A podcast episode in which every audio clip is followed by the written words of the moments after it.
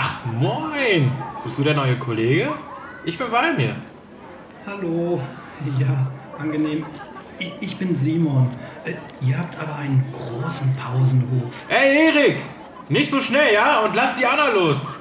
ja, äh, wie geht's dir? Ja, ich mag eigentlich keine Pausenaufsichten. Ach, wer mag schon Aufsichten in unserem Job? Siehst du?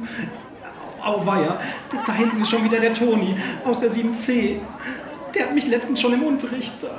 Oh je, Mine. Ach was, der Toni, der macht doch nichts. Ist ein guter Kerl. Man muss halt nur wissen, wie man mit ihm umgeht. Hey, Toni, alles fresh? Ha, ah, schon wieder weg. Oh, oh.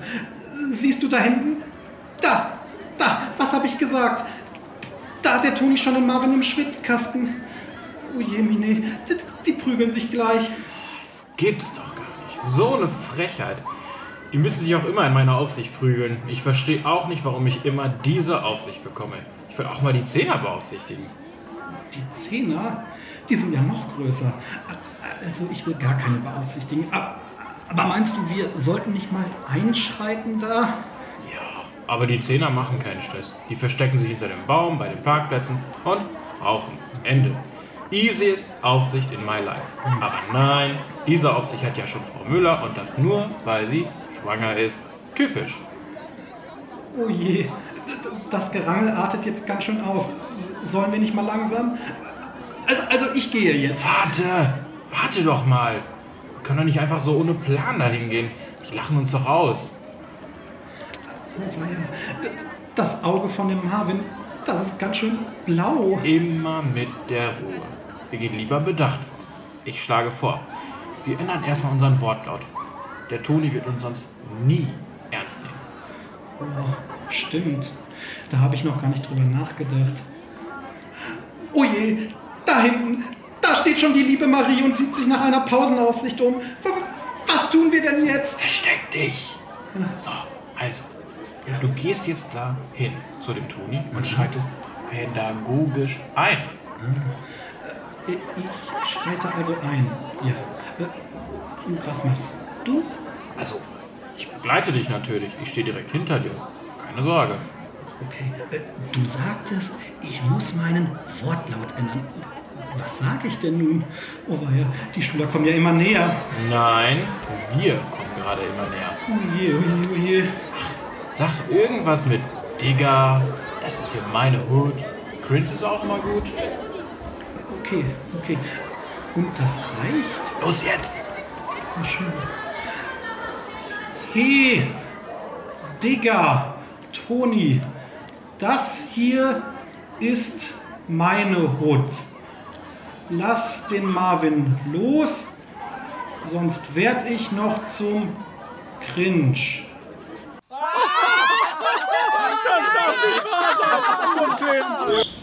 Das, das hat ja prima geklappt. Alle sind davon. Bei mir? Bei mir. Mhm. Weg ist er. Den grünen oder den roten Knopf? Den grünen.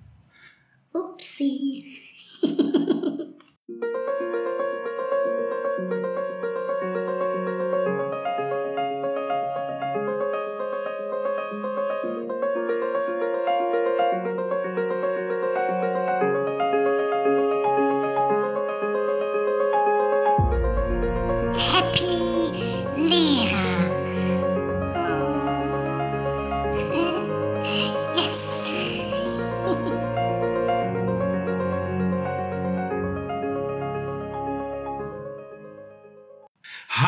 und herzlich willkommen hier bei Happy Lehrer. Schön, dass ihr auch bei meiner ersten Folge dabei seid.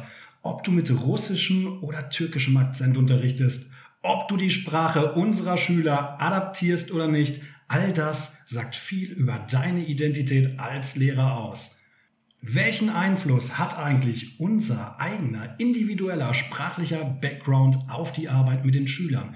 Und was ist, wenn auf einmal die eigenen Lehrerkollegen in der Schule anfangen, mit Wörtern wie Digger, Cringe und ja Sheesh zu artikulieren?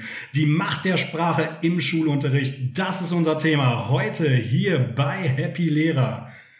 Und ich freue mich sehr auf meinen allerersten Gast in der Podcast-Historie dieses Formats. Servus. Moin Simon. Wer bist du? Ja, ich bin Valmir. Ich bin 31 Jahre alt, bin verheiratet, habe zwei Töchter. Und ähm, wie der Zufall so will, bin ich auch Lehrer. Ich unterrichte nämlich Deutsch und Geschichte an einer Realschule in Bielefeld. Oh, der sieht aber schlau aus. Schlauer als du. Ja, weil mir gerade vor meinen kritischen ZuhörerInnen ist es mir natürlich wichtig, dass du betonst, dass es dir gut geht und dass du aus freiem Willen hier bist. Kannst du mal beschreiben, wie du hier heute empfangen worden bist? Ja, total. Äh, was soll ich nochmal sagen? Nett. Nein, total nett. Ich habe mich auch selber deine Einladung gefreut. Ich feiere die Idee total ab. Und äh, wir haben ja schon das ein oder andere, äh, auch ich würde mal sagen, philosophisch angehauchte Gespräch geführt. Und von daher erwarte ich mir mindestens sehr viel von heute. Ich habe gerade davon gesprochen, weil mir das das meine allererste Folge ist. Hand auf Herz, wie viele Folgen traust du diesem Format am Ende zu? Also ich würde im Prinzip sagen Open End. Ne? Ich kenne dich ja schon ein paar Jahre. Ich weiß, dass du viel kreatives Potenzial hast, dass du auch manchmal dass durch deine Craziness es schaffst, irgendwie Themen aus dem Hut zu zaubern, mit denen man vielleicht nicht unbedingt rechnet in einem Lehrer-Podcast. Und von daher freue ich mich einfach auf die Dinge, die da kommen. Ja, weil mir, ich denke, zum Verständnis sei kurz gesagt, dass wir uns natürlich schon länger kennen und seit der Studienzeit an der Uni Paderborn befreundet sind oder hat sich das mittlerweile geändert? ich würde dich schon noch als guten Freund bezeichnen. Es ist einfach so, ne, wenn man ins Berufsleben eintritt, dann ist es, fällt es schwer, gerade auch mit Familie und Kindern Freundschaften regelmäßig zu pflegen. Aber es ist egal, ob wir uns einen Monat oder, oder ein Jahr nicht gesehen haben, es ist so, als wenn wir uns jeden Tag sehen würden. Und da übertreibe ich jetzt auch nicht. weil mir, meine Frage ist, bist du prominent? Ich weiß jetzt nicht, was du als prominent empfindest, aber ich würde erstmal mit Nein antworten. Und das ist auch das Prinzip des Podcasts. Wir sprechen mit tollen Menschen aus dem Berufsalltag, mit Menschen wie Valmir, mit Menschen wie du und ich. Für Prominente werden wir also auch in Zukunft kein Geld ausgeben. Davon abgesehen ist natürlich auch gar kein Geld vorhanden. Hä, was mit meiner Gage? ja, Valmir, kein Geld vorhanden, vielleicht eine gute Überleitung zum Thema Studienzeit auch. ähm, denkst du als Lehrer eigentlich noch ab und zu an diese Zeit zurück oder mh, bist du dafür noch zu stark von deinen Aufgaben im Lehreralltag eingenommen? Ehrlich gesagt denke ich sehr oft und sehr gerne an diese Zeit zurück. Ähm, mhm. Und das hat auch damit zu tun, dass die Schüler eben wissen, dass man als Lehrer studiert haben muss und wenn sie dann in die höheren Jahrgänge kommen, wo dann auch ne, Berufsorientierung und die Zukunft eher noch ein Thema wird, dann mhm. kommt dann oft die Frage, wie war das eigentlich so als Student? War doch bestimmt voll chillig und hat auch Spaß gemacht. Und dann kann eigentlich, ich eigentlich auch immer nur sagen, ja, war eine super Zeit. Aber ich war auch jemand, der dann auch irgendwann froh war, wenn das Studium vorbei war, muss ich sagen. Denn, naja, jede schöne Zeit hat seine Grenzen und ähm, ich will die Zeit aber auf gar keinen Fall missen. Ja, apropos missen, was vermisst du denn am meisten? Ja, da sitzt ja eigentlich schon der Richtige mir gegenüber, würde ich mal behaupten. Also, was ich am Studium total gefeiert habe, ist, äh, dass man in kürzester Zeit so viele äh, nette Menschen kennengelernt hat, auch gute Freundschaften knüpfen konnte. Und stimmt, ähm, ja. wir haben ja, glaube ich, da lüge ich jetzt auch nicht, eine tolle Clique nach relativ schneller Zeit irgendwie gebildet. Und Sagt man das Wort Clique noch? Weiß ich nicht. Ich glaube, das ist jetzt nicht unbedingt Jugendsprache, ist vielleicht Jugendsprache mal zu unserer Zeit gewesen. Aber waren wir eine Clique?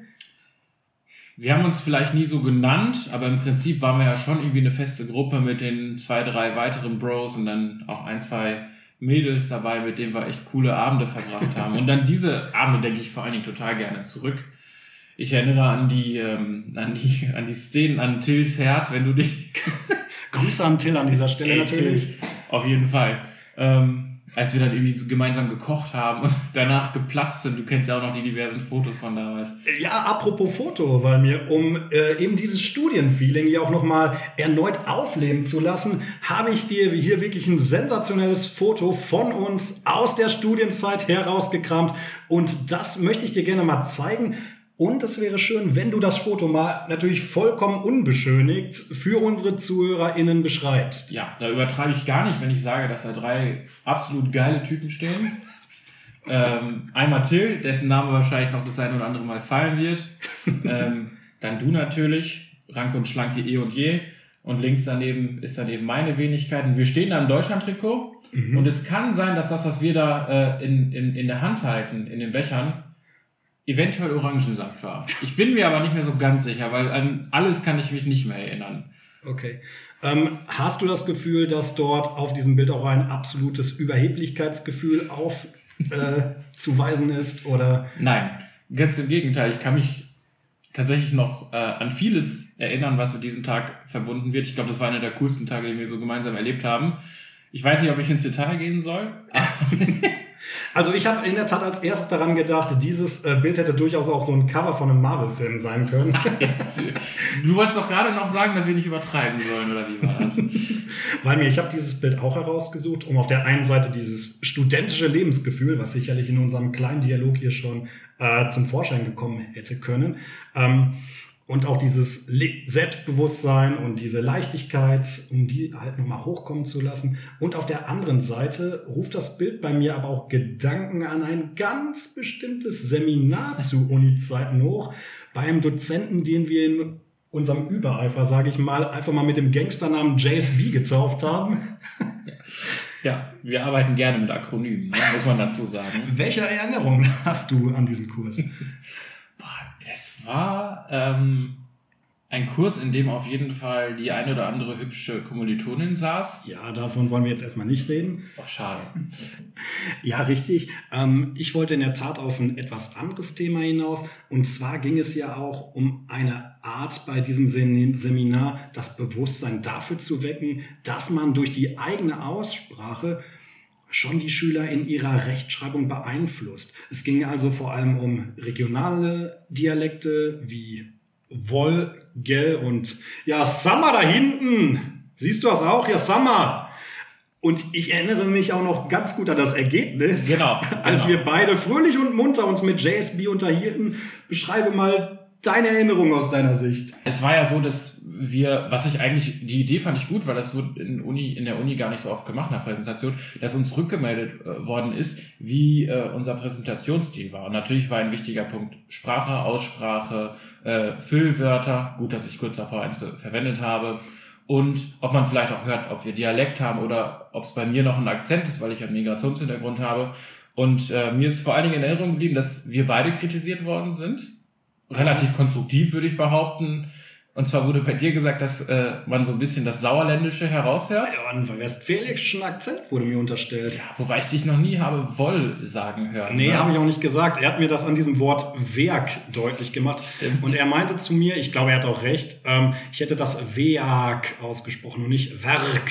Werk Ja. muss man es aussprechen. Richtig. Und daran hat er natürlich erkannt, dass ich diesen westfälischen Akzent habe. Und er hat aber, anders als in meiner Erinnerung zu dir gesagt, ähm, dass du eigentlich kaum einen Dialekt hast. Und das war für mich so ein Punkt, wo ich zum ersten Mal darüber richtig nachgedacht habe, wo ich dachte, wow, der spricht und artikuliert wirklich extrem deutlich. Und ähm, mir ist natürlich klar, dass deutliche Artikulation jetzt nicht eine Eigenschaft ist, die nur bestimmten Nationalitäten vorenthalten ist. Äh, trotzdem bemerkt man bei emigrierten Mitmenschen oft dieses sympathische und natürliche, äh, natürliche Phänomen, dass ein Dialekt vorhanden ist, der äh, stark an die Herkunft aus dem Heimatland erinnert. Verstehst du? Mhm. Mm, Den hast du nicht und dafür gibt es auch einen Grund, auf den wir nun eingehen werden. Äh, Du lebst natürlich schon eine sehr, sehr lange Zeit in Deutschland oder schon. Ja, im Prinzip mein ganzes Leben. Ja, erzähl doch mal von deinem Leben. Ja, also erstmal muss ich sagen, dass es mich damals schon fast, ähm, ich will nicht sagen enttäuscht, aber so ein bisschen verwundert hat, dass er gesagt hat, ich, spre- ich habe kaum einen Dialekt, weil für mich eigentlich ganz klar war, ich spreche Deutsch, wie jeder andere Deutsch spricht, der, ne, der Sprache mächtig ist. Das hat mir aber auch die Augen geöffnet und ja, ähm, Butter bei die Fische. Meine Eltern sind 1989 aus dem Kosovo nach Deutschland gekommen. Heute würde man sie Flüchtlinge nennen. Damals war das vielleicht auch so. Ähm, ich bin 1990 dann in Deutschland geboren und äh, meine Muttersprache ist Albanisch und mit dieser Muttersprache bin ich auch aufgewachsen. Das heißt, es gab einige Jahre in meinem Leben, da habe ich die deutsche Sprache überhaupt nicht gesprochen, geschweige denn irgendwoher gelernt. Mhm. Ich würde jetzt direkt auch mal auf deine Anfangszeit schauen. Ähm, Es ging ja auch darum, durch die Sprache Fuß zu fassen in diesem Land. Wie waren denn deine ersten Schritte? Ja, ähm, es ist so, dass mein erster Kontakt zur deutschen Sprache durch meine große Schwester zustande gekommen ist. Ähm, bei uns wurde eben Albanisch zu Hause gesprochen. Mhm. Und ähm, als sie in den Kindergarten ging und dort Deutsch lernte, fing sie dann an, eben auch die Sprache mit ins Hause Rankei zu bringen. Das hat mein großer Bruder dann auch getan. Und ähm, so kam es dazu, dass ich im Prinzip mehr und mehr das Albanische äh, ad acta gelegt habe und ja, ab einem gewissen Alter, ich würde mal so sagen, so ab zehn, praktisch nur noch Deutsch gesprochen habe. Egal ob mit meinen Eltern, meinen Geschwistern oder mit Freunden. Mhm. Man hat ja in der Anfangszeit auch immer ein wenig ein Gefühl für sein Umfeld. Wie haben denn deine Mitschüler über deine Sprache geurteilt? Was war dein Gefühl? Hast du ein Feedback da bekommen oder so? Ähm, schon. Allerdings kann ich jetzt nicht sagen, wie es mit sechs oder sieben Jahren war. Mhm. Was ich eben weiß, das ist, das, schon. genau, das ist zu lange her und damals hat man darüber auch nicht reflektiert und hat gesprochen, äh, wie, wie, man gerade lustig war. Und ähm, ich habe, glaube ich, aber auch schon sehr früh gemerkt, dass ich auch in meinem familiären Umfeld eher zu denen gehöre, die des Deutschen, des Deutschen. Ciao, Stevie, ne? Ciao. Ciao. Ciao. Es lief gerade so geil. Viel Spaß noch, ne? Ja, danke dir. Ciao. Ähm, ich habe dann halt zu denen gehört in der Familie, die, dem, die der deutschen Sprache besonders gutmächtig waren, würde ich mal behaupten. Und dass das jetzt irgendwie in meiner Schulzeit aufgefallen sei, dass ich einen Migrationshintergrund habe und Deutsch gar nicht meine äh, Muttersprache war, das ist mir gar nicht unbedingt aufgefallen. Es gibt da so ein, zwei Szenen, an die kann ich mich schon erinnern. Das ist vor allen Dingen, äh, äh, wenn es um Artikel ging, wenn ich mich da mal vergriffen habe. Ich weiß nicht, ich habe mhm. früher der Kabel gesagt. Ganz lange. Mhm. Ne? Heißt natürlich das Kabel, aber daran hat man vielleicht noch den Migrationshintergrund gemerkt. Und seitdem ich das auch reflektiere, dass ich eben ne, kein Muttersprachler bin und das Deutsche eben so als Zweitsprache gelernt habe, merke ich auch in den letzten Jahren, dass mein Deutsch immer besser wird. Ich glaube, das ist normal. Ich kann mir auch vorstellen, dass dein Deutsch mit der Zeit, auch durch deine berufliche Tätigkeit, nochmal ein Niveau gewonnen hat. Mhm. Aber wenn man daraus reflektiert, ist es total interessant, einfach zu merken, dass man sich auch als studierter Germanist eben weiterentwickeln kann in seinem sprachlichen Vermögen. Ja, Walmi, wie kommt das denn eigentlich, dass du nur noch Deutsch sprichst? Ich meine, du bist doch Albaner. Darf ich das so fragen? Natürlich. Naja, es ist so, hm, ich habe früher sehr gerne Albanisch gesprochen. Ich kann auch noch diverse Videos von früher, wo ich mich selber total wundere, wie, wie gut ich äh, damals die Sprache noch ähm, sprechen konnte.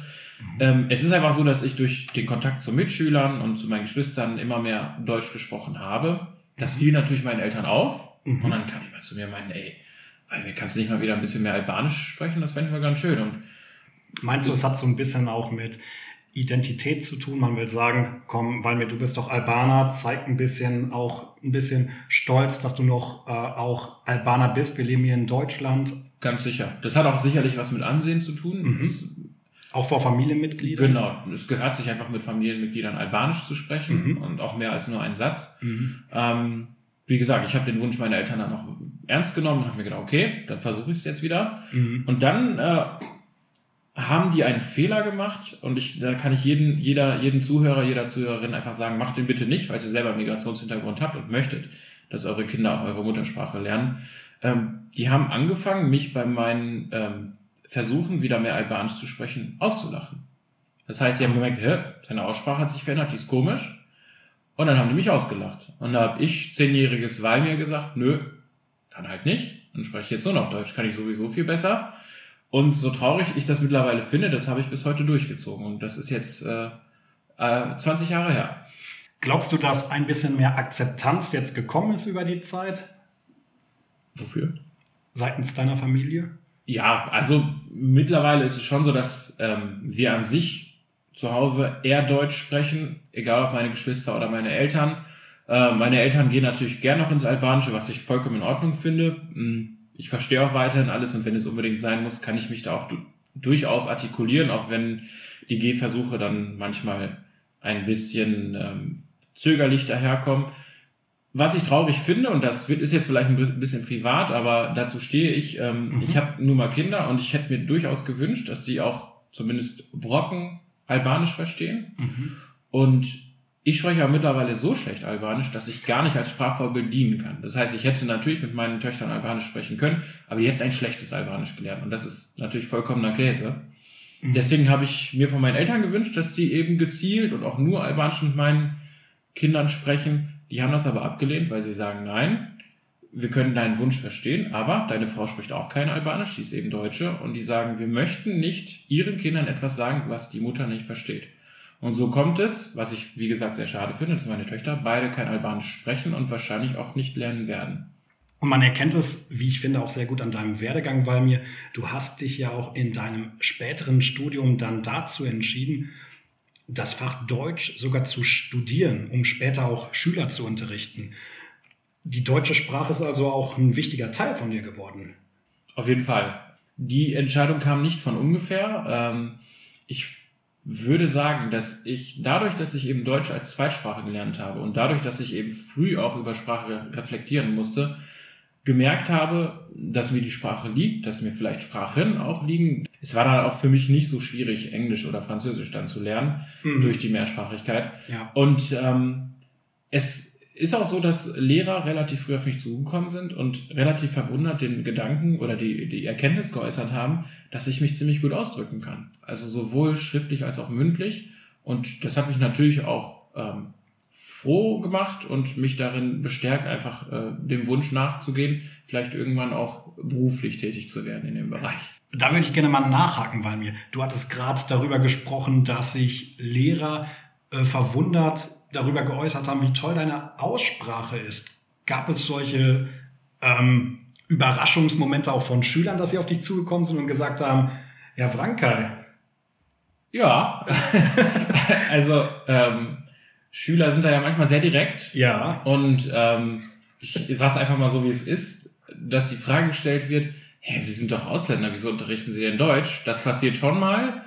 Äh, ich bin da immer sehr dankbar dafür, weil das für mich immer ähm, äh, eine Vorlage dafür ist, mal über dieses Thema zu sprechen. Warum ist das überhaupt gar kein Problem, auch als Mensch mit Migrationshintergrund Deutsch zu unterrichten? Und daraus entstehen manchmal ganz interessante äh, Diskussionen, die auch durchaus mal humorvoll irgendwie aufgenommen werden müssen. Weil klar, ne, ist das mal irgendwie für einen Schüler nicht so ganz greifbar, warum da jetzt jemand steht, der Frankai heißt und äh, einem, einem Lukas oder einem Daniel Deutsch beibringen will.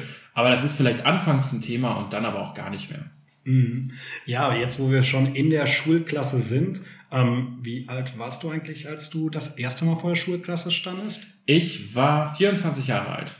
Was? 24? Ja. Das heißt, ich stand, ja, ich Ich stand. meine, um in diesem Zeitraum, weil wir, da machen wir uns nichts vor, da liegt so mancher Student noch unter der Theke beim Aster Sommerfestival. Also das ist ein ganz typisches Unifest hier in Paderborn. Mhm. Ja, wenn man so überlegt, ich meine, du bist ja auch nicht viel später als ich eingestiegen, also wir sind ja gleichzeitig eingestiegen und so weit sind wir alterstechnisch nicht 24 schon auseinander. Ausnahme, ne? Ja, aber trotzdem, ne? man, man, man steht da, praktisch ohne Berufserfahrung und die Schüler, die, einem vor, die vor einem sitzen, sind vielleicht sechs, vielleicht acht Jahre älter, wenn man in höheren Jahrgängen unterrichtet. Mhm. Und das war auch nicht immer ganz einfach. Weil mir jetzt beherrschst du ja neben weiteren Fremdsprachen, die du noch in der Schule gelernt hast, ähm, zwei Sprachen ziemlich gut. Okay, du hattest gesagt, Albanisch sprichst du zumindest relativ selten. Ähm, ist das ein Vorteil, auch im Umgang mit Schülern mit Migrationshintergrund, oder ist das eher sowas, was man gesellschaftlich einfach sagt und behauptet? Erzähl mal aus deiner Praxis. Also ich würde sagen, das ist ganz unbedingt ein Vorteil und da bin ich jetzt auch bewusst plakativ. Ähm, ich denke, es ist immer von Vorteil, wenn man von Mehrsprachigkeit betroffen ist, wenn man anderen Menschen eben eine Sprache beibringen möchte. Ich habe Deutsch eben als zweites gelernt, habe also auf ähm, bestehende Sprachstrukturen zurückgegriffen, als ich die zweite Sprache gelernt habe, in dem Fall eben Deutsch. Und ähm, dadurch, dass ich auch früh lernen musste, mein Deutsch zu adaptieren, beispielsweise wenn ich mit Familienmitgliedern gesprochen habe, weil ich sprach ja irgendwann kein Albanisch mehr, ähm, habe ich, glaube ich, schon in einem relativ frühen Alter angefangen zu reflektieren. Wie spreche ich überhaupt mit meinen Eltern? Mhm. Wie spreche ich in der Schule mit meinen Lehrern und meinen Mitschülern? Mhm. Wie spreche ich, wenn ich beim Arzt anrufe? Das musste ich natürlich auch schon sehr früh machen, weil ich eben besser Deutsch sprach als meine Eltern. Und ich glaube, dass mir das bis heute noch durchaus zum Vorteil gereicht. Mhm. Äh, auch im Umgang mit den Eltern. Ich meine, wir haben ja oft die Situation in Schulen, dass Eltern sogar viel häufiger diejenigen sind, die in ihrem Sprachgebrauch sogar noch viel unsicherer die deutsche Sprache beherrschen.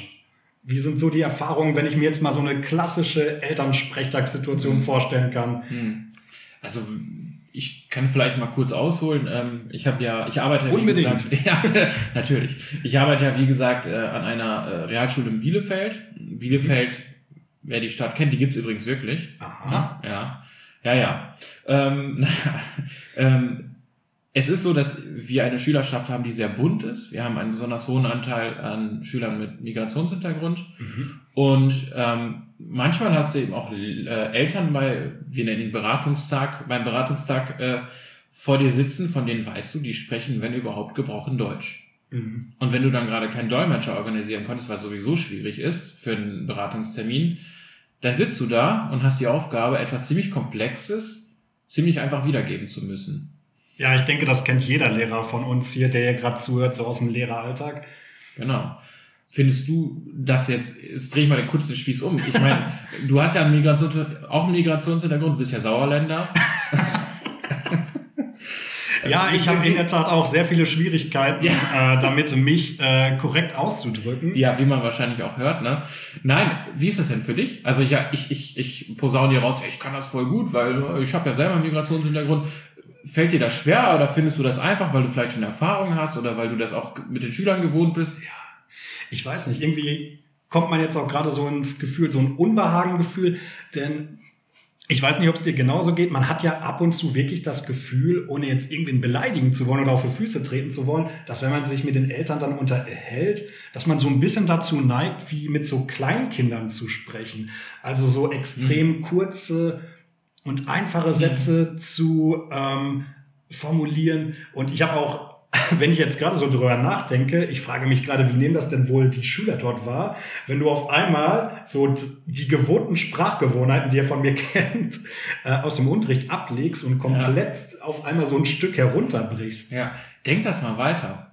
Ähm, es gibt ja, ich weiß nicht, ob du den Fall auch manchmal hast. Ich habe manchmal da beispielsweise einen Vater sitzen mit einem Schüler Mhm. und der Vater spricht so schlecht Deutsch, dass der Schüler für mich übersetzen muss, was ich sage. Mhm. Und man sagt ja nicht immer nur nette Sachen bei Beratungstagen. Ne? Also es ist oft so, dass man halt den aktuellen Notenstand auf, ähm, aufzeigt und dann spricht man über das Sozialverhalten, über das Arbeitsverhalten. Mhm. Und ich finde das so geil. Ich weiß nicht, ob du das kennst, dass du was sagst, was vielleicht nicht so positiv ist. Du merkst gerade, ey, der Schüler übersetzt das gerade seinen Vater und die Miene des Vaters versteinert zunehmend. Und es fehlt nur noch, dass irgendwie, irgendwie rumgeflucht wird auf der Muttersprache. sind immer sehr, sehr delikate Momente. Aber ja, du hast vollkommen recht. Man muss da natürlich runterbrechen. Mhm. Und ich glaube, dass das Learning by Doing ist. Das kann keiner einfach so können und sagen, ja, warte mal, hm, der ist jetzt zehn Jahre in Deutschland, sein Deutsch ist so mittelprächtig, mit dem rede ich so und ach ja, da kommt ja Frau Hartmann, die spricht ja super Deutsch, da muss ich jetzt aber mein bestes Bildungsdeutsch raus, Deutsch rauspacken. Viele Grüße an meine ehemalige Fachleiterin an Genau, dieser Stelle. daher komme ich auf sie. Ähm, und ich glaube, dass das durchaus eine komplexe Leistung ist, die wir da vollbringen müssen. Und natürlich hilft uns auch der Alltag, denn ne, gerade durch die Flüchtlingswelle 2015 sind wir es, denke ich, alle gewohnt, auch mal einen Schüler zu unterrichten, der gerade dabei ist, Deutsch zu lernen. Und ähm, das ist auf jeden Fall eine sehr wertvolle Aufgabe gewesen. Ja, sicherlich. Das ist so eine Herausforderung, die wir sicherlich alle als Lehrer in den letzten Jahren sehr deutlich wahrgenommen haben. Mm, Wir haben jetzt ein wenig über die Kommunikation mit Schülern mit Migrationshintergrund geredet. Ähm, Jetzt gibt es ja auch viele Lehrer, die diesen Background wie du erstmal gar nicht haben. Können wir Lehrer denn auch ganz allgemein davon lernen? Wenn wir uns mit Schülern ganz unabhängig von Herkunftsland oder Sprachkenntnissen beschäftigen, ähm, im Fachjargon spricht man auch gerne von sogenannter schülergerechter Sprache. Was verstehst du darunter? Also ich habe mal irgendwann im Studium gelernt, dass es eine Stärke ist, wenn ein Lehrer Schüler da abholt, wo sie stehen. Und ich denke, das kann man auch auf die sprachliche Ebene super übertragen. Es bringt uns nichts, das beste Bildungsdeutsch zu sprechen, als wenn wir bei Hart aber fair sitzen und die Schüler sitzen da und verstehen aber gar nichts. Und ähm, ich glaube, dass es auch wieder eine komplexe Aufgabe für uns ist, zu wissen, ich stehe gerade von der fünften Klasse Ja, und ich spreche gerade über Märchen, aber so, dass man mich auch gut versteht. Oder ich stehe da vielleicht vor einer zehnten Klasse, wo die Hälfte einen Q-Vermerk bekommen will, damit sie irgendwie noch Abitur machen kann. ich denke, da müssen wir auch gar nicht so weit ausholen. Wir müssen da gar nicht unbedingt ins Bildungssystem reingehen. Ich denke, dass wir ja auch in Bezug zu Kleinkindern schon einen ganz anderen Tonfall an den Tag legen, eine ganz andere Tonlage haben. Aber natürlich gebe ich dir auch vollkommen recht, wenn ich eine, in eine fünfte Klasse reingehe, das ist was ganz anderes als eine Zehnte. Ich meine, du hast es gerade betont, ich denke da immer an mein absolutes Top-Thema, die Vorstadtkrokodile und du gehst da rein. Guten Morgen, ihr Pupsnasen, habt ihr gut geschlafen? Schön, dann hoffen wir, dass das dem Kurt bei den Vorstadtkrokodilen genauso geht. Der hat nämlich heute eine ganz, ganz wichtige Mutprobe vor sich. Anni Kurt war Hört sich so ein der... bisschen nach Gerd Rubenbauer. Nein, Gerd Rubenbauer, brasilianisch routiniert spielt der Kurt den Ball rüber. Ich, ich glaube, ich habe gerade äh, einen Fehler schon direkt entdeckt. Und zwar ist der Kurt, glaube ich, derjenige, der im Rollstuhl Ja, sitzt. Und äh, der mit der Mutprobe ist wahrscheinlich der Hannes, richtig? Das kann sehr gut sein. Das Beste ist aber, du hast gerade in eine Schule oder in eine Klasse gesagt. Da war wieder das Westfälische. Nice. Ja, Ja, klar, das ist auf jeden Fall eine wichtige Aufgabe von uns, für uns schülergerecht zu sprechen. Aber wir haben ja gleichzeitig auch die Aufgabe, sie auf ein höheres Niveau zu hieven. Das heißt, wir müssen sie peu à peu an die Bildungssprache heranführen. Und wichtig ist dabei eben irgendwie das Mittelmaß zu finden. Natürlich muss ich irgendwie so sprechen, dass sie mich verstehen. Aber ich muss auch den Anspruch haben, dass sie ihren Wortschatz erweitern, dass sie ihren Sprachgebrauch äh, verbessern. Und ich denke, dass wir da auch als Vorbilder eine ganz große wichtige Rolle einnehmen, vor allen Dingen eben im Fachdeutsch, das wir ja beide auch unterrichten. Ja, ich denke, man spricht ja auch im pädagogischen Jargon oft von diesem Thema auf gleicher Ebene, also auf Augenhöhe kommunizieren. Frage ich mal ganz provokant rein, ist es denn notwendig, dass wir uns den Sprechgewohnheiten jetzt von Schülern anpassen? Gute Frage, wie jede andere Frage natürlich auch. ähm, Habe ich vorher aufgeschrieben, muss ich gestehen. Ja, ja, du liest das auch professionell ab, muss ich echt sagen. Jein, also, ich glaube, es ist gut zu wissen, was gerade, ich nenne es mal en vogue ist in der Jugendsprache. Es ist gut zu wissen, ne, wie Schüler sich aktuell ausdrücken, weil sich die Sprache, die Jugendsprache vor allen Dingen wandelt. Mhm. Deswegen ist es wichtig, firm zu sein, was das angeht. Mhm. Aber ich würde es auch, glaube ich, als Schüler total affig finden, wenn da irgendwie ein Lehrer vor der Klasse steht. Egal wie alt er ist, er kann 25, kann aber auch 65 sein und dann meint, yo, Bros, was geht? Die gestern, äh, weiß nicht, Joko und Glas geguckt, voll cringe, Alter, diese Allmanns. Und, ach, total affig, muss echt nicht sein. Ja, also meine Einschätzung ist dazu auch folgende. Ich glaube auch, dass äh, es nicht bedeutet, bei Sprechgewohnheiten von Schülern anzunehmen. Das bedeutet für mich auch nicht, dass man sich verstellen muss. Also man zeigt eigentlich nur dem Schüler, ja, ich bin daran interessiert, mit dir zu kommunizieren, denn die einzige Möglichkeit ist eigentlich, dass wir, und das ist jetzt nicht vom Niveau her gemeint, dass wir eine Stufe runtergehen, denn es ist für den Schüler auf der anderen Seite nicht möglich, äh, ja, auf erwachsenem Level, darf man das so sagen, zu sprechen. Ja. In diesem Zusammenhang fällt mir auch ähm, eine Veranstaltung ein, die wir als Kollege mal besucht haben von Professor Leisen. Ah ja, richtig. Äh, eine Ikone äh, auf dem Eine Ikone. Äh, Ja, genau, eine Ikone auf dem äh, im Bereich ähm, sprachsensibler Unterricht. Ja. Und der meint eben auch, dass wir natürlich uns sprachlich so gut wie immer eine, Stu eine Stufe über den Schülern ähm, befinden, aber dass wir eben auch den Schülern ermöglichen müssen, irgendwann mal mit auf unsere Stufe zu kommen. Und das schaffen wir nicht, indem wir auf sie herabsehen und sagen, oh, zehn Meter weiter unten sieht's aber schön aus, sondern indem wir ihnen eben helfen, immer weiter ähm, ihr Niveau zu steigern und irgendwann eben die Bildungssprache so gut zu beherrschen, dass man sagen kann, jo, Ziel erreicht. Mhm.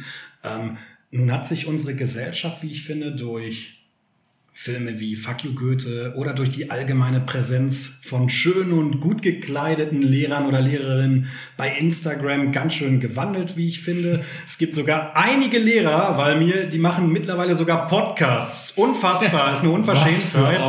Das gibt es überhaupt nicht. Ja. Was ich sagen will, es wird dem modernen Lehrer also so eine Art Mode- und Jugendbewusstsein unterstellt. Würdest du sagen, dass dieses sehr stark medial geprägte Bild vom jugendlichen Lehrer, der die Schüler mit Digger, du hattest gerade ganz schöne Beispiele genannt, was geht begrüßt und die modernsten Markenklamotten trägt, ist das die Realität aus deiner Wahrnehmung? Ich würde sagen, dass das nicht die Realität ist. Mhm. Ich würde aber auch sagen, ähm, dass man ähm, seinem Beruf gerecht werden kann, obwohl man vielleicht so modern ist und sich schick anzieht und vielleicht auch mal den einen oder anderen Begriff aus der Jugendsprache verwendet. Wichtig ist dabei, wie fast immer im Lehrerberuf, dass man authentisch ist. Das Mhm. heißt, wenn ich gerade Anfang 30 bin und Bock, auf, Bock habe auf ein Oversized Hoodie, dann trage ich den auch. Ne? Ich glaube, meine Schüler würden mich auslachen, wenn ich da äh, im Anzug stehen würde mit Krawatte. Wenn die denken, was, was ist denn mit Ihnen los, Herr Branker? ne? Aber man muss dabei eben authentisch bleiben. Und wenn man jetzt irgendwie so total aufgesetzt, wie vielleicht im Rollenspiel, zu einem hingeht und sagt, ey, ich werde gleich der Cringe, dann denken die sich auch, was will der Affe denn von mir? Und ich denke, das zieht sich eigentlich durch, durch unseren Beruf. Wenn die uns abkaufen, wie wir sind und wer wir sind, Ja. hat man eine viel größere Chance, als wenn man versucht, sich irgendwie auf Krampf zu verstellen, um cool zu sein. Ich fand auch so als Schü selber als Schüler, die Lehrer, die irgendwie auf Krampf versucht haben, Kumpel und cool zu sein, fand ich immer total nervig. Also da hatte ich irgendwie viel lieber den, den alten Schulleiter da, der total, ähm, total streng, aber wenigstens fair dabei war. Bei dem habe ich viel mehr gelernt als von solchen, naja, ich würde mal sagen, Wannabes.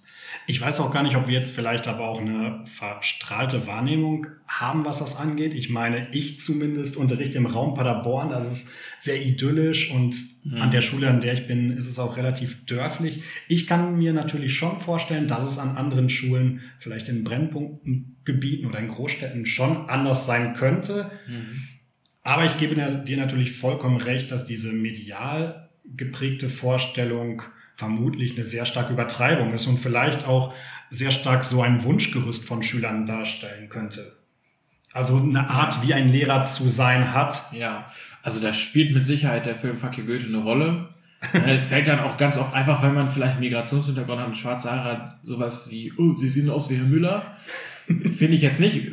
Also ich wäre froh, wenn das so wäre, sage ich mal so. Aber ähm, wie soll ich sagen? Ich glaube, es ist auch eine relativ frische, moderne Lehrergeneration äh, aufgekommen in den letzten Jahren. Ich meine, wir sind jetzt auch schon, auch, wenn- auch wenn wir noch sehr jung und gut aussehen sind, ähm, ein paar Jahre Lehrer und ganz ehrlich, ich kann mich nicht daran erinnern, dass äh, ich mal an einer Schule war, wo so junge, frische Kollegen nachgekommen sind, die so gar nicht ins Schema gepasst haben eines Lehrers. Ich weiß nicht, ob, ob du, ob du äh, verstehst, was ich meine. Ich meine, ich bin noch nie in Sakko zur Schule gegangen. Ich habe auch keine Lederlappen an meinen Ellbogen oder so. Ich trage vielleicht eine Brille, aber weil ich sonst auch nicht sehen würde. Und sonst bin ich eigentlich, ja, der Walmir, den man vielleicht auch von zu Hause kennt. Klar bemühe ich mich immer darum, professionell zu sein und auch fachlich äh, adäquat zu sein. Aber äh, ich bin jetzt nicht ein komplett anderer Mensch, wenn man mich gerade Herr Wranker nennt, als wenn ich Weimir bin. ich glaube auch, dass das eine richtige, eine, eine ganz wichtige Stärke von mir ist. Ich weiß nicht, wie siehst du das denn? Würdest du sagen, du bist als Herr Jacobi irgendwie ein ganz anderer oder? Also ich bin natürlich allein von meinem Wesen schon ein sehr wandlungsfähiger Typ und bei mir liegt es natürlich auch so ein bisschen daran, dass ich mich natürlich gerne auch in andere Rollen reinspiele und das so ein bisschen als meinen Kreativitätsdrang so ein bisschen sehe. Ähm, grundsätzlich glaube ich, ähm, gehört das einfach zu der Identität aber dazu. Das ist für mich kein Verstellen, sondern ich liebe es privat in andere Rollen zu schlüpfen und für mich ist das kein ähm, Verstellen oder ich möchte besonders cool wirken oder eine andere Meinung von anderen Leuten jetzt gewinnen, sondern es gehört einfach für mich dazu, äh, vielleicht Leute auch mal zu motivieren, mal anders anzusprechen und ein bisschen Abwechslung auch reinzubringen. Ja, aber ich glaube, dass du dann trotzdem authentisch bleibst. Du bleib- bleibst trotzdem Simon. Nee. Nein. Meinst du nicht? Nee, das dass du als Schauspieler nicht authentisch bist? Nein, weil wir, wir äh, möchten natürlich jetzt auch, äh, auch ein bisschen vorwärts kommen. Ja. Und äh, ich meine, Schauspiel ist natürlich vielleicht auch nochmal eine andere Folge wert. Was würdest du dazu sagen? Mindestens das auf jeden Fall. Ich weiß ja, Würdest dass du dich da- dort auch als Experte empfehlen bei dieser Folge? Absolut gar nicht, muss ich leider sagen, aber ich bin mir sicher, dadurch, dass du so ein Netzwerker bist, dass du da auch andere Ansprechpartner hast. Ähm, weil wir, wir haben gerade von schülergerechter Sprache im Zusammenhang von Jugendsprache gesprochen. Was ist eigentlich mit älteren Kollegen? Ist schülergerechte Sprache eigentlich eine Frage des Alters? Haben die einen Vorteil, jüngere Kollegen? Vielleicht schon. Ich glaube, ähm, wenn ich das so auf die Kollegen beziehe, die mir gerade so einfallen, dass das nicht unbedingt mit dem Alter zwingend zu tun hat, sondern auch damit, mit wem man vielleicht so privat zu tun hat, ähm, was man vielleicht auch privat so für, äh, für mediale Kanäle konsumiert. Ich denke dann zum Beispiel an einen Kollegen, der ist Anfang 50 und der sagt aber auch manchmal cringe. Und das hat einfach den Grund, dass der Kinder hat im Teenageralter und sich sagt, das Wort gefällt mir, es gibt keinen adäquaten Ersatz im Deutschen dafür und deswegen sage ich auch, nö, ach, das mir zu cringe. und ich finde, der kann das auch ruhig machen. Ne? Und ja, ähm, ich kann aus meiner Sicht auch noch sagen, dass ich glaube, äh, dass mein Bezugspunkt in Bezug auf Jugendsprache weniger die Schüler sind, was sich komisch anhört, sondern eher, dass ich ähm, dadurch, dass ich äh, in meiner Freizeit auch gerne ein bisschen zocke, ähm, auch mal auf Twitch oder auf YouTube unterwegs bin und da halt auch mal etwas jüngeren Leute, äh, jüngeren Leuten beim Zocken zugucke oder beim Diskutieren. Und da schnappt man mal das ein oder andere Wort auf. Und ich sage nicht, dass man die dann direkt benutzen muss. Es gibt, wir kommen ja, glaube ich, gleich auch noch dazu, zu Wörtern, die man vielleicht als Lehrer nicht unbedingt benutzen sollte. Ich finde die nicht alle cool, aber trotzdem, wenn die dann mal cringe sagen oder wenn die WTF sagen, dann weiß ich wenigstens, wofür das steht. Ich muss es nicht cool finden, aber das gereicht einem schon zum Vorteil. Aber ich kann ja auch als 50-jähriger Twitch gucken. So ist ja nicht. Oder was meinst du? Ja, ich denke, meine Karriere wird dort ähnlich verlaufen. Ich äh, denke, dass ich durchaus auch in der Lage sein werde, noch mit 60 äh, auf Twitch zu gucken, wenn es diese Plattform dann noch gibt. Mhm. An mir wird es auf jeden Fall nicht scheitern. Ich werde ständig ein treuer Besucher dieser Seite sein. Ja. Was, äh, was guckst du denn da so? Ähm, ja, ich gucke mir ab und zu auch mal von Riot Games, League of Legends Streams ah, ja. an und ah, ja. es ist für mich so ein bisschen zum Runterkommen, ein bisschen zum ja. Chillen. Chillen dürfen wir ja in, heute in dieser Folge auch sagen, dieses Wort. Ja, ne? wobei, also, also chillen, was hatten wir denn noch? Also chillen ist ja auch so ein Wort, das ist so. Das ist schon relativ genau, normal. Das ist modern Dürfen gewesen, das auch schon Schulleiter heutzutage sagen? Die sind ja auch schon etwas älter. Ich glaube schon, dass sie das dürfen. Ich weiß aber auch gar nicht, ob chillen im Moment zur aktuellen Jugendsprache so dazu gehört. Ich weiß es ja, nicht. Ja, auch wahrscheinlich so zu aktuellen Situationen gerade. Ne? Das kann natürlich auch sein. Schön ist natürlich total in, ne? Aber bei Twitch ist mir erstmal aufgefallen, ich weiß nicht, ob du das auch machst. Ich gucke manchmal, was sich total bekloppt anhört, beim Zocken ein Stream. War? Das ergibt gar keinen Sinn, oder? Also ich habe beim Zocken einen Stream nebenbei laufen und als ich damit angefangen dachte ich so, was, was mache ich hier eigentlich? Bin ich jetzt medial komplett abgestumpft? Aber mir ist aufgefallen, das machen total viele. Ja, und das ist auch der Grund, weshalb ich ja, das hatte ich ja schon in der ersten Folge gesagt, in der nullten, Entschuldigung, dass ich deswegen dieses äh, Format Podcast so mag.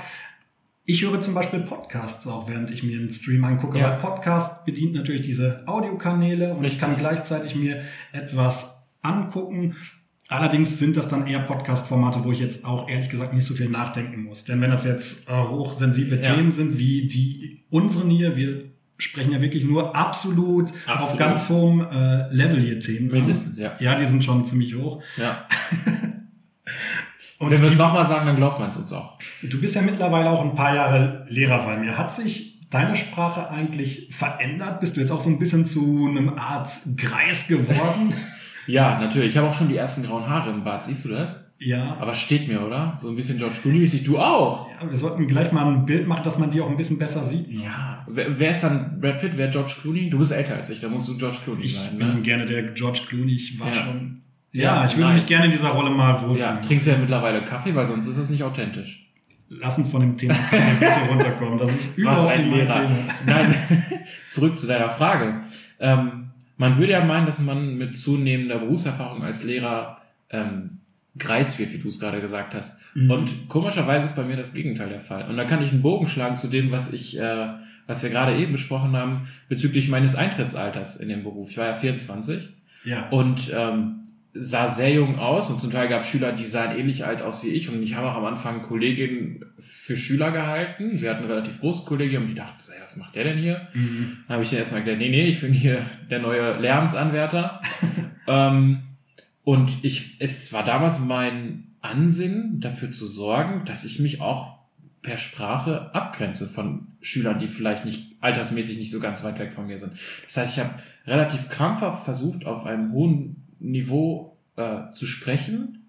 Man kann das sogar so weit drehen, das Rad, dass man sagt, ich habe mich auch ähm, anders gekleidet als heute, bin auf dem Hemd gegangen mit irgendwie mhm. äh, schicken Schuhen und äh, irgendwie, ähm, naja, ganz anders als heute. Ne? Also nicht mit, ich sag mal, normalen Straßenklamotten, sondern eher schicker gekleidet.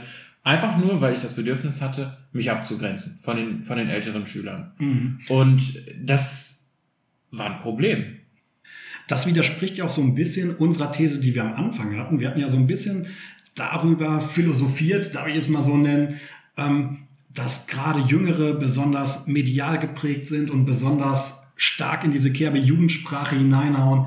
Mhm. Und du hattest gerade, wenn ich dich richtig verstanden habe, das Gegenteil beleuchtet. Ja. Und wenn ich auch so auf meine Zeit zurückblicke, ich glaube, am Anfang war man noch sehr beseelt auch von dieser Unisprache, weil man so ein bisschen ja von dieser Zeit auch noch. Ähm ja, man war einfach äh, glaube ich, ein frisch gebackener Akademiker oder, ne? Ja. Du weißt, was ich meine, ne? Ja, vielen Dank, dass du mich hier gerettet hast an dieser Ja, Stelle. nicht das erste Mal, ne? Weißt Nein, noch damals, als wir die UBs hier geplant haben, beim Fußball gucken? Ja, weil mir das ist jetzt ein anderes Thema, das wollen wir hier nicht, äh, Nicht weiter ausführen. Okay, hat aber Bock gemacht. Ja, aber was natürlich auch hinzukam, äh, war dann die Zeit im Referendariat. Da wolltest du vielleicht auch sprachlich deine Fachlehrerin beeindrucken. Und Genau. ich kann mich auch sehr gut dran erinnern, dass du als junger Lehrer vielleicht auch immer so ein bisschen das Gefühl hast, von den Schülern nicht so ernst genommen zu werden bezüglich deiner Fachkompetenz, Genau. dass du dann einfach probiert hast, so total übertrieben, Genau. eine intellektuelle Sprache an den Tag zu legen. Ja. Und ich meine, Folge war natürlich relativ klar. Du hast keine besseren Lernerfolge erzielt. Hm. Und ja, ich glaube auch, wie du, dass ich durch meine Erfahrung, also mit zunehmendem Alter, meine Sprache wirklich vereinfacht habe. Ja, und ich glaube auch da wieder, ähm, dass man sich einfach mehr traut, so zu sprechen, wie man vielleicht auch spricht, wenn man nicht gerade vor der Klasse steht.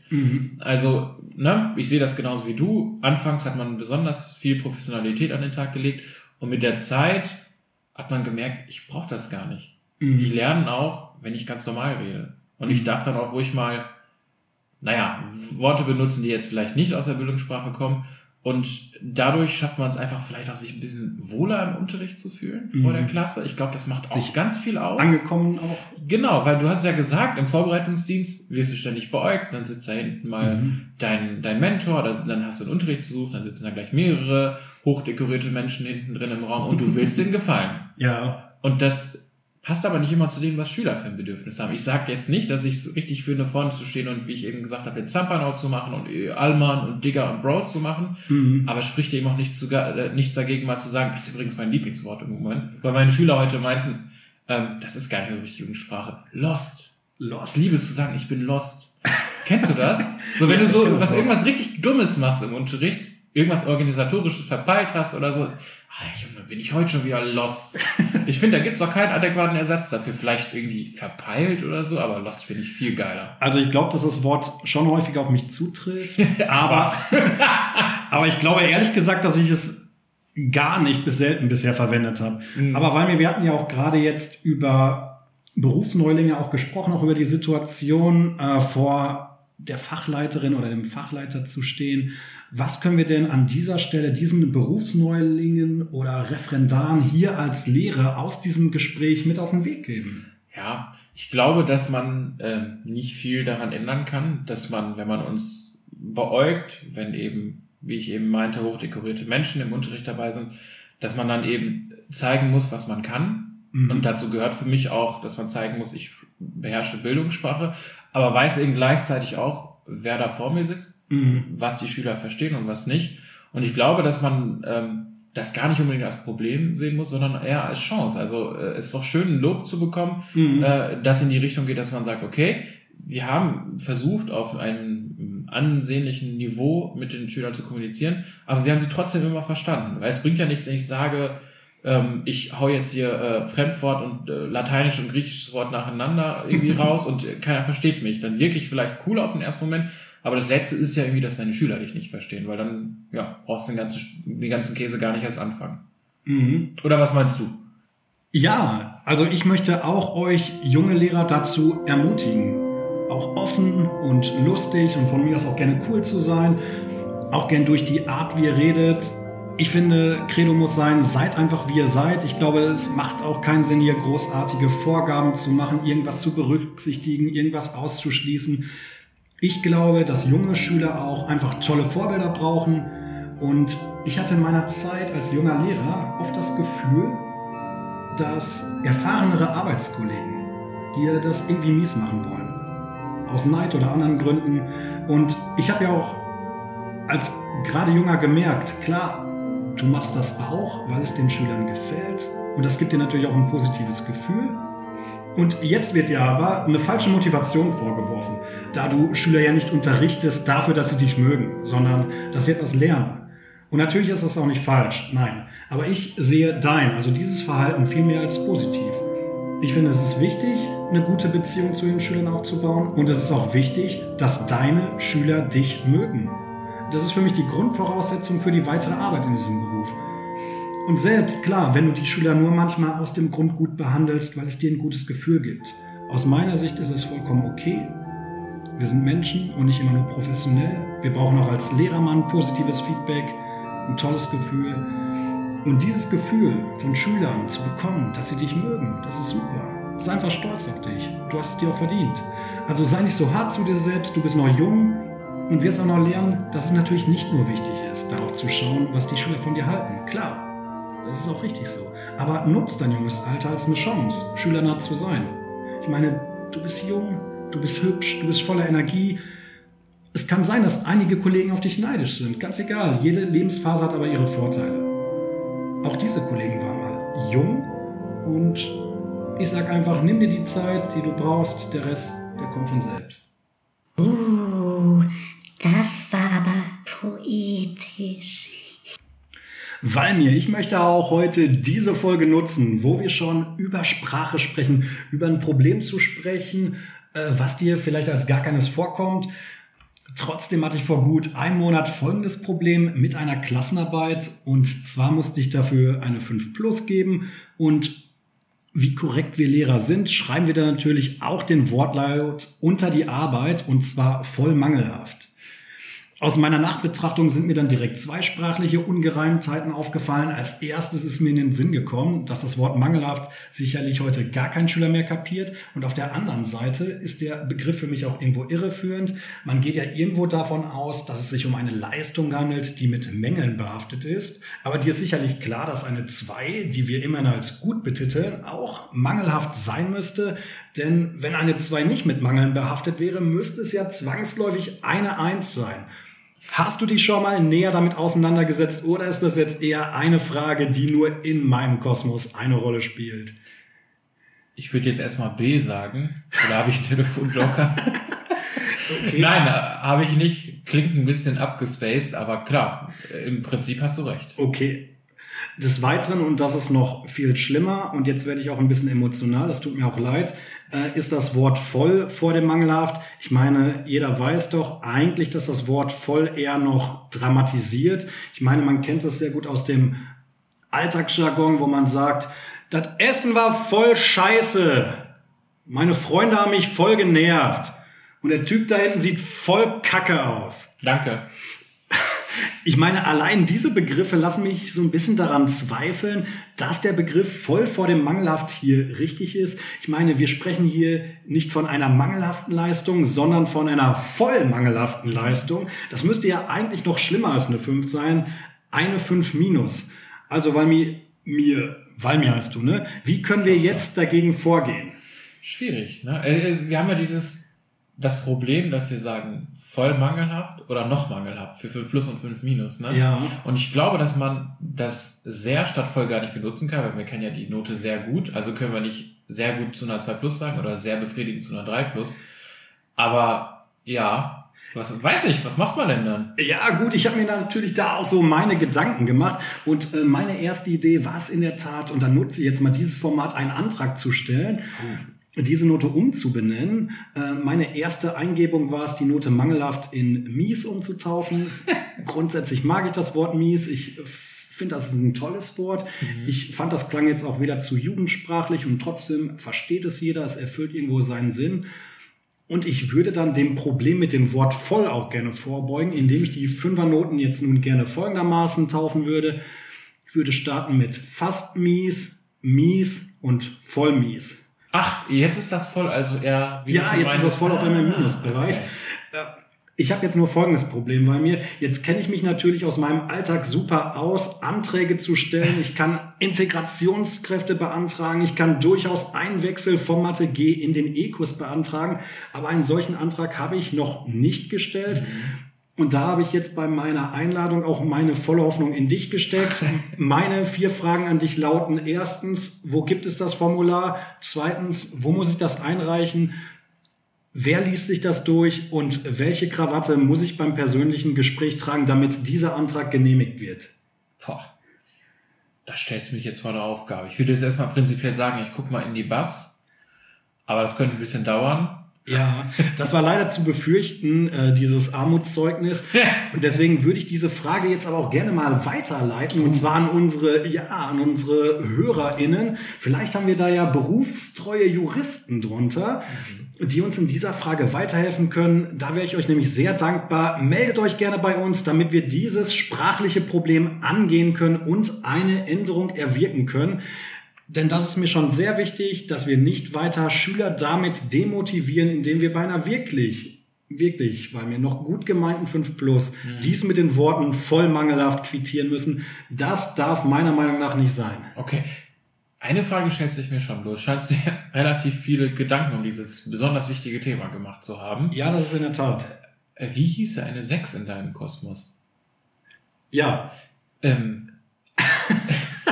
Kenne ich von Twitch? Nein, das Wort kennt man natürlich sowieso. äh, räudig. räudig. Oh, ein schönes Wort. Räudig. Hört sich doch voll gut an. Voll räudig.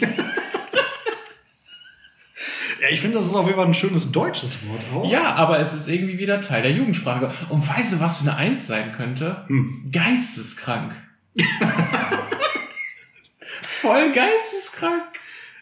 Ja, ich denke, wir werden einfach vielleicht auch noch weitere Vorschläge hier sammeln, wenn ihr uns dabei helfen wollt, unsere Noten für unsere Schüler sprachlich übersichtlicher zu gestalten. Wir sind auf eure kreativen Ideen sehr gespannt. Valmir, lass uns unser Thema Sprache abschließen mit einem würdigen Finale. Wir gehen jetzt noch eben zum Elfmeterpunkt und hauen das Ding rein. Ich habe eine letzte Aufgabe für dich. Wir haben über das Thema Sprache heute diskutiert. Zu guter Letzt. Was sind deine absoluten No-Go-Wörter, die ein Lehrer im Unterricht nie sagen dürfte? Nenn mir deine Top 3. Boah, Simon, können wir Ping-Pong spielen? Was erhoffst du dir dadurch? Naja, ich will auch mal gerne deine Meinung hören. Und ich hoffe mir auch so ein bisschen, äh, Dass ich dich da nicht im Stich lasse? ja, genau, also so ein paar Anregungen, weil mir fällt da schon was ein, aber ich weiß nicht, ob es drei sind. Ach so, Also, äh, ja, ich, ich habe ich, ich hab ja gerade gesagt, wir arbeiten gerne mit Akronymen, also mit Abkürzungen. Aber es gibt Abkürzungen, die finde ich einfach so räudig, um mal beim Thema zu bleiben. Und zwar, oh, ich, ich boah, da werde ich aggressiv, wenn ich das höre. LOL. LOL? Boah, LOL. Alter. LOL. mein Gott. Was ist das? Ja, LOL drückt natürlich aber auch so eine gewisse Emotion aus. Wenn wenn jemand sagt voll LOL, ja, guck mal, du musst selber lachen. Oder findest du es geil? Also das ist natürlich ein sehr schönes Adjektiv mittlerweile auch geworden. Das ist ja richtig LOL, Alter. Ja, genau. Geht gar nicht. Ja, jetzt hau mal raus. Ja, ich habe mich an dieser Stelle natürlich auch sehr professionell vorbereitet und habe die Google-Suche hier direkt mal aktiviert, also unser ganzes Wissen auf Erden. Und ich muss mich jetzt generell erstmal outen, dass ich einen Großteil der Jugendwörter erstmal gar nicht gekannt habe. Ich meine, tut mir leid, wenn ich jetzt als Landei gelte, aber was bedeutet denn dieses Wort papatastisch bitte? Keine Ahnung. Papatastisch. Hier steht eine Definition hinter, das bedeutet fantastisch und schön. Aha. Aber das Wort papatastisch würde ich nicht verwenden und das würde ich auch gerne aus meinem Unterricht verbannen wollen. Ja. Welche Strafe würden wir dafür verhängen? So, also ich würde es auch als Klassenregel aufhängen, papatastisch verboten. Ja. Mhm. Hm. Es gibt, weiß nicht, auf was für Strafen greifst du denn so zurück? Also da gibt's ja auch ganz kreative Möglichkeiten. Ich hatte mal, kennst du noch den Dackel Waldemar? Den Dackel Waldemar, der ist mir komplett geläufig. Die, die mussten früher als Schüler bei mir tanzen, vor der ganzen Klasse, wenn sie zu spät gekommen sind. Glaubt man, ich hatte kein Problem mit Unpünktlichkeit in dieser Klasse. In der Tat finde ich auch wirklich einige Wörter einfach äh, unpassend, auch wenn sie gerade sehr stark in den Medien verbreitet werden. Ich finde so ein Wort wie Geringverdiener wirklich Oh ja. erstmal total, ich weiß nicht, ich mag das Wort überhaupt nicht. Ja, Ähm, ich finde dieses Wort irgendwo auch drückt eine Unverschämtheit aus. Ich finde auch nicht, dass man sich über einen, wenn es jetzt wirklich der Fall ist, dass man weniger verdient, dass es erstmal wenig über den Wert eines Menschen aussagt. Mhm. Und das ist gar nicht so ähm, blöd dahergesagt. Ich finde dieses Wort einfach nicht in Ordnung. Ja. Also ich würde einfach noch mal noch ein Akronym in den Ring werfen und zwar WTF. Also mal abgesehen davon, dass da eben das F-Wort drin ist, was wir als Lehrer sowieso nicht benutzen sollten. Ups. Ups, ja genau, machen wir natürlich auch nie. Äh, weiß ich nicht. Finde ich das irgendwie so, so unkreativ und irgendwie so, was sagt man so daher, wenn man irgendwie eine Verwunderung aus, ausdrücken möchte. Genauso schlimm finde ich OMG. Ich meine, da Mhm. steckt jetzt kein, kein Schimpfwort drin, aber Mhm. Muss nicht sein. Ich finde es eigentlich auch keine schöne ähm, Wortwahl, um Emotionen auszudrücken. Eben. Dann lieber Hä oder Alter. Falls ihr ebenfalls Ideen für die absoluten No-Go-Wörter als Lehrer im Unterricht habt, schreibt uns gerne eure Ideen auf Instagram. Wir haben uns bei mir für den Abschluss einer jeden Episode mh, ein ganz tolles Ritual überlegt, wie ich finde. Und zwar werden wir am Ende einer jeden Folge uns beschenken lassen. Der Gast bringt uns also ein Foto mit, auf dem zu sehen ist, was ihn in seinem Leben glücklich macht. Diese Wand soll uns weiterbringen in der Frage, ob man als Lehrer in diesem Beruf glücklich werden kann. Und diese Fotos sammeln wir auf der Wall of Happiness. Das ist hier eine richtig schön große Pinnwand hier in diesem Zimmer. Also keine digitale, sondern richtig was aus Materie. Oldschool, ne? Ja, so richtig oldschool, genau. Und auf dieser wird Valmir gleich das erste Foto heften. Und auch die Entwicklung dieser Wand könnt ihr digital per Instagram Folge für Folge mitverfolgen. Geschenke? Oh, ich liebe Geschenke. Valmir, was hast du uns mitgebracht und warum? Ja, du hast mir die Aufgabe gegeben, einen Gegenstand zu fotografieren, der mich glücklich macht. Und ich habe erst gedacht, was will der denn von mir? Welcher Gegenstand macht mich denn glücklich? Ich meine, wenn es Menschen oder Personen gewesen wäre, wäre mir das leicht gefallen. Ja. Bei Gegenständen musste ich kurz überlegen, aber kürzer als ich gedacht habe. Hm, Ich habe ein Foto von unserem Smart Speaker mitgebracht, den wir, der Ach. bei uns im Wohnzimmer steht. Und den finde ich nicht so besonders toll oder er macht mich nicht so be- besonders glücklich, weil er mir immer sagt, wie schlecht das Wetter sein wird morgen, sondern ähm, weil ich total gerne Musik höre, wie, ja, wie du ja auch noch von früher weißt. Und Mhm. ähm, das tue nicht nur ich, sondern auch meine Frau und meine Töchter total gerne. Und dieser Smart Speaker kann eben per Sprache bedient werden. Das heißt, auch Kinder können diesen bedienen. Mhm. Meine Große hat also schon verstanden, ich gehe dahin, sage, hey Siri, und dann wünsche ich mir das Lied, das gespielt werden soll. Mhm. Das macht die eben nicht selten, weil sie eben ähnlich wie ich oder wie meine Frau auch ähm, durchaus musikalisch ist. Und was daraufhin passiert, ist eben etwas, was bei mir eigentlich immer für einen Glücksmoment sorgt. Ich sehe dann nämlich danach immer äh, zwei Flummis durchs Wohnzimmer hüpfen, die lachen und sich eben passend zur Musik bewegen und total happy sind. Und deswegen dachte ich, dieser Gegenstand passt doch super zur Wall of Happiness. Valmir, die erste Folge ist vorbei. Hat es dir Spaß gemacht? Wahrscheinlich muss ich jetzt Ja sagen, oder? Also das hatten wir eigentlich so ausgemacht. Ja. Können wir den Text bitte nochmal Also- also, Warte mal, nee, ich frage, stell die Frage jetzt nochmal. Okay. Weil mir die erste Folge ist vorbei. Hat es dir Spaß gemacht? Ja. Vielen Dank, das klang sehr überzeugend. Das freut mich. Mir hat es auch Spaß gemacht. Vielleicht kommst du auch nochmal wieder. Ich würde mich freuen. Freuen würde ich mich auch, wenn ihr in der kommenden Folge wieder zuhört. Danke, bis bald. Euer Simon.